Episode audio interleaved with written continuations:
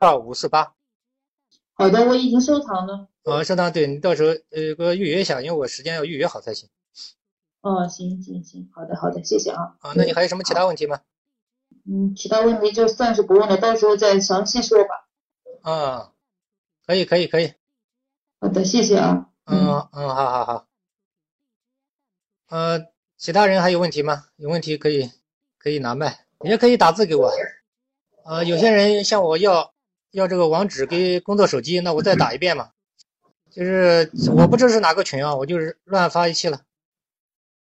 大家稍等一下。呃，有一个说不懂，说想哭想哭几个月，你是什么问题呢？你能讲详细点吗？你遇到什么问题了呢？啊，这个。有一个还说手机没听清，我把这个网址手机再发一遍吧。大家大家可以可以看一下，你是遇到什么问题呢？你说你想哭，肯定有原因的呀。可以帮你疏导一下，可以啊。你遇到什么问题了呢？你方便打字给我吗？呃，只是想发泄，不需要说原因。嗯，可以。嗯，有时候想哭哭一下也好，想哭就尽情的哭一下。发泄一下也好，其实很多，有时候人的一种发泄对身体也有好处嘛。啊，还有大家也可以还还可以这个还可以这个打字给我，也可以拿麦。因为我们过一会到，争取到九点半钟就结束。嗯，大家抓紧时间。嗯呃，我看有人在打字，就打字给我，就是可以写的详细点。希望大家写的详细点，要不然我没有办法有有针对性的讲。社交恐惧症呢，其实呢说到底呢是对自己的恐惧。就是不是害怕别人，其实是害怕别人发现这个自己的窘态、自己的丢人的样子，所谓的自己不正常的表现，呃，对自己的形象比较在乎，这样然后执着进去，形成症结，然后就被他给牵住了，然后连谈话也忘了，要干什么事情也忘了，就老是关注自己有没有紧张啊、丢脸啊，就特别去到这个紧张的场合之前就紧就有预期恐怖，然后接触之后呢，就很懊悔。然后形成形成反复纠结，其他的恐怖症呢也类似嘛，有飞机怕坐飞机的，我治疗当中发现有各种各样的案例。我也怕坐飞机。啊，那你还达不到恐怖症的程度。呃，我我见到我咨询案例当中，我记得有人他做是一个老板嘛，做怕坐飞机，他就把他的外地的分公司都关掉了，因为他他是密闭空间恐怖症嘛。后来给他大概用几个月时间给他弄好了，他。他，你看分公司也不用关了，所以我觉得心理对人的影响还是蛮大的。其实，所有的恐怖症其实道理都一样的。呃，有人认为呢，就是我觉得呢，就是需要治标加治本嘛。就是你说暴露疗法跟这种怕见什么就要多接触什么有没有用？我觉得用处应该会有，但是我觉得这个不不解决根本问题，因为根本问题呢，其实还是。还是在另外一个层面，就是在个人的这种成长、处理事情方面，就是怎么跟大家讲呢？就是说关注的地方不一样。其实社交恐怖症呢也是个伪命题嘛。要说主要是敏感、过于关注，然后执着于一个地方，这跟强迫症是是其实是是是类似的毛病。嗯，强迫症其实也是一样的。强迫症强迫症的本质呢，其实不在于症状本身嘛。其实，强迫症的康复就是在于对症状的解除，对他的执着。就我们说，普通人也有强迫症，就普通人即使强迫也不叫强迫，就这个意思。就是强迫症的症状就是一种本能的反应嘛，就是你老是想消除这种本能，这是不可能的。所以强迫症为什么这么难好？就是方向性的错误。很多人老是针对这个强迫症状本身去搞啊，这可以理解嘛。但是这是叫内耗。然后我们讲康复呢，是叫外耗。就是一种围魏救赵，就是另外一个层面，像一种新草把这个杂草给替换掉。所以说，一个人如果方向犯了错误，就走向一个错误的道路，社恐也好，强迫也好，抑郁也好，就整个人生都都都走偏了嘛。只要我们看新老师讲，就是走向，就是走向了一条错误的道路，其实就是一种方向，一种选择。那么婚恋情感问题。呃，以及亲子教育这些东西，其实都有相关联性。就是所有的心理问题，我认为都是来源于生活，都是生活上没处理好。至于生活上没处理好呢，还有各种原因。有认知原因啊，有对人对事对物的处理方式，呃，有这种心态问题，嗯，还有这种就是这种过于过于执着啊，过于敏感啊，就有时候牛角尖钻进去了嘛，所以很多问题就是本来本身可以可以找到一个适合自己的一个比较好的一个出路嘛，但后来就成长受挫，时间久了就表现为各种各样的问题。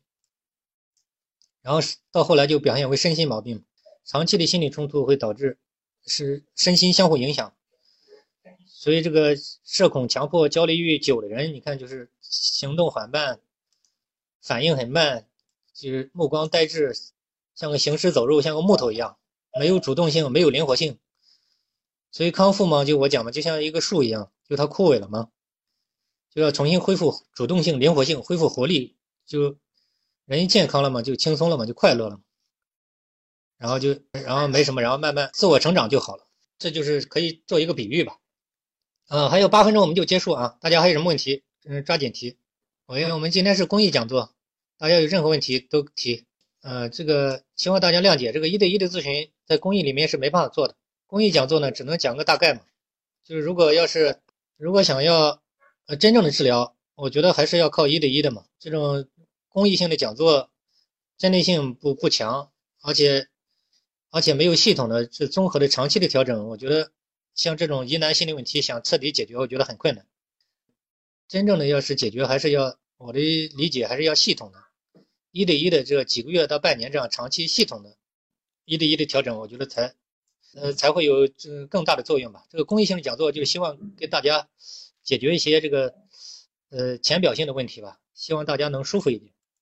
这也没办法，因为他这个时间也短，你了解的也不充分，只能是有有共性的东西，所以讲一些主要的一些东西，所以它不作为正式的治疗。这个希望大家谅解。婚恋情感这一块呢，我还是理解有朋友问这个嘛，我理解呢，就主要的呢，我认为就是，就人还是要要把自己把把自己的问题处理好。首先就是经济独立，我觉得经济独立很重要的，就一个人他。我个人认为，就是最好能找一个过渡到一个慢慢过渡一个自己喜欢的这种事业上，然后这样人就活得比较开心嘛，然后又可以赚到钱，这样是最好。如果一下做不到的话，我建议就是可以分两步走。就是刚才有一个有一个朋友提问嘛，我就说建议他分步走。工作对人的影响很大，人际关系处理呢可能要学习一下。婚恋情感问题，我觉得呢就是如果自己能够找到一个喜欢的事业，能够有所有所成长。那么人就有自信，然后人就活得放松嘛，然后经济上又可以独立。经济上独立的话，我觉得对另外一半的这种这种严重依赖就会减轻。那么婚姻破裂的可能性对有些人方面也会减少很多。然后你自己过得舒服呢，你老公或你老婆跟你在一起也舒服。所以他这种心理上的这种呃轻松快乐吧，可以相互影响。所以这个婚姻对婚姻也有帮助。然后呢，这个。像有些人花心呢，据我研究呢，我发觉其实也是他有很多人，呃，有好多种原因吧。一方面也是现实，有些人是可能是现实，现实没处理好，可能是沉迷于这种，嗯，这种方面。还有一些人可能就是一种，呃，怎么说呢？一种习惯吧。呃，还有一些人可能是认知方面的，就没有意识到。啊，等他花心到后来，然后发现迷失自我的时候，那时候已经晚了嘛。嗯，还有一些人呢，可能就是。我觉得呢，怎么说呢？他心里也没问题，他这也是有这样的人的，他活得比较比较舒服，他就是是一种，我们这个这这个就不多讲了吧，反正就各种原因吧。因为大家没有讲具体的问题嘛，我就没有办法有针对性给大家讲解。有一个小田说，小田是什么问题？你没有打清楚，没看清。小田说，呃，就是不要想太多。呃，可能你的问题就是可能就是容易钻牛角尖吧，这个我觉得你讲的我很认同。啊，这个大家没什么问题，我们待会就结束，因为我们九点半钟结束嘛。因为今天呢是我们第一次试播嘛，所以很多方面没准备好，给所以给大家呃抱歉道个歉。嗯，我们今后争取把这个方面，呃，把它各方面把它做得更好。有些新来的朋友，然后可能没时间讲了。然后，我们是呃正式上海心理咨询中心，我是郑小斌老师，郑老师。然后我们是专门做强迫症、呃社交恐怖症、焦虑症、抑郁症，还有各种心理问题吧，婚恋情感各种亲子教育什么的。呃，胃镜的问题，大家可以，嗯，到我们正式心理咨询网上看一些，也有一些免费的一些回答嘛。就是郑成功的郑，就是繁体字那个郑，氏是姓氏的氏，心理，正是心理，百度里搜可以搜到。呃，这个最后讲一个问题，凤梨讲，呃，不好意思，我刚刚看到，呃，凤梨说，对，只有我和另一个人，两个人的这种环境非常排斥。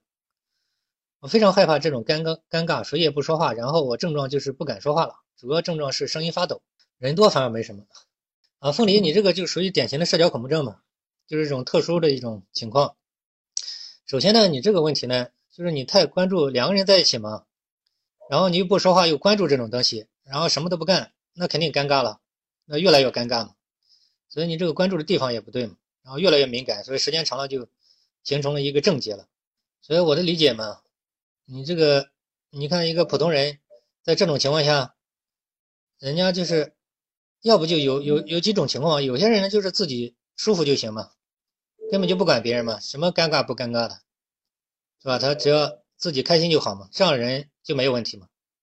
但是你是没信心嘛，可能还要还要就过于关注别人的对自己的看法，所以就容易出问题，对吧？凤梨，你在听吗？还有社交恐，你这个社交恐怖症是很典型的，就是你关注的地方不对嘛。这一个人如果两个人在一起，谁都不说话，然后你也不干事，然后整个心思都放在这方面，那肯定那不是越搞越糟嘛。这个这多无聊呀，对吧？这有什么意思嘛？对吧？人家莫名其妙嘛，对吧？人家普通人在一起，人家有有另外一种人，他们可能闲得无聊呢，他要不就是自己的，嗯，没什么自己的事情做完了，闲得无聊，看到一个人。他他就是要不就是有的是想喜欢聊天的嘛，跟人家聊聊；有的不喜欢聊的，那也无所谓嘛。所以这个事情对他，他都不关注这个东西。我这样讲你理解吧？就是社交恐怖症嘛，有什么技巧吗？你在这方面用什么技巧都是错的，你还是没听懂。你这个东西，你看，你看这个健康人，人家处在这个情况下会怎么做？我问你，健康人处在这个情况下，人家会会像你这样关注这么无聊的东西吗？什么尴尬不尴尬的什么东西？你能理解我在说什么吗？莫名其妙的，就你关注的地方也不对，知道吧？主要呢，其实你还有其他方面还没化解。我觉得你是，就是我刚才讲的嘛，你你这个问题为什么呢？你这个问题其实还是没有自信嘛，对自己不认可嘛。就是这个尴尬其实没什么，每个人一生都有尴尬，但是你呢，主要是对自己不认可，是潜意识里面。还是有很多东西需要处理一下，就是我觉得没什么，就是生活方面，我觉得我的理解就是你要在生活方面建立一个信心嘛，这个没没什么，这个跟治病没有关系的东西，那个很重要，然后这个东西才能把你拉出来嘛，借助一种外力嘛，像我们咨询师一般也是外力嘛，就等于把你从这个怪圈里拉出来，然后然后就一边生活一边化解，一般像你这个问题也需要，我估计也不是一天两天造成，可能还有其他症状。因为你讲的也不详细嘛，就在生活，就让你成长的过程，个人成长的过程当中，帮你化解这些症状。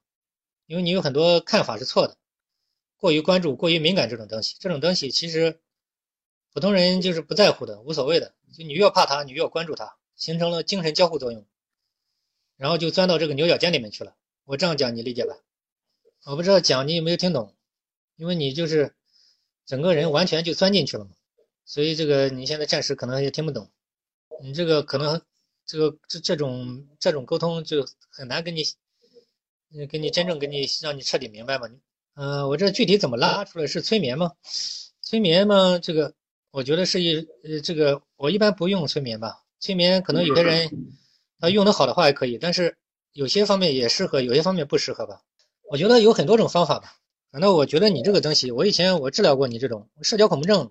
我们治我们治好过很多啊，真的就是，我觉得社交恐怖症现在跟你讲你也听不懂，就是你怕什么他得到什么，你你越想解决它，你越陷进去，就是你越是想，嗯，要是想掩盖它，你辛苦的想装作这个什么样子越没用，这个东西就是还是在这个里面。其实很多康复者回头想想都会觉得挺可笑的，嗯，当然也需要几个月、半年甚至更长时间，就是才能好起来，要综合治疗才行。好了之后就会觉得社交恐怖症根本就不用治疗嘛，这现在说你也听不懂。这也是个伪命题嘛。社交恐怖症不挺好的吗？挺适挺挺适应这个社会的，而且对人成长也挺有好处的。我这样讲你听不懂，对吧？哦，你能听懂啊？那你悟性还蛮好的嘛。就是这个东西，这个东西就是过来人，我们治好很多人，他们他们就能理解，就觉得根本都不在乎了。其实就就就也没去解决它，他就这样融入到生活里面去了嘛。呃，你说这个接受接受这个词嘛，你这还是理论嘛？你虽然嘴巴说接受，你还是在里面嘛？什么接受不接受的？你你这个接受我能理解，但你可能没有真正理解。你这个很容易就是把这个接受又当做一个一个什么消除他的手段。所以说这个这个强迫社恐啊，看得简单，这个但是真正没有一个过来人或者没有一个专家这样反复的，就是把你。就是带着你成长，你很难从里面拉出来。这就是理论嘛，很多人搞多了，反而形成了理论强迫，搞得一团乱麻。学的东西这么多，越学越糟。就是这种，我觉得就是像我们的看心老师讲嘛，这这个康复嘛，就是一种体验嘛。你这都是理论，理论太多了也反而有害处。我不知道讲你能理解吧？就是你嘴巴说你说我都懂，但是就是还是好不了。在我们咨询当中遇到最多的就这样的。你一说他什么都懂，说的比比比我们说的还好，其实他什么都不懂。他要真的懂了，他早好了。那怎么怎么可能怎么可能老是好不了？长期好不了，肯定是有很多地方不懂，是还是。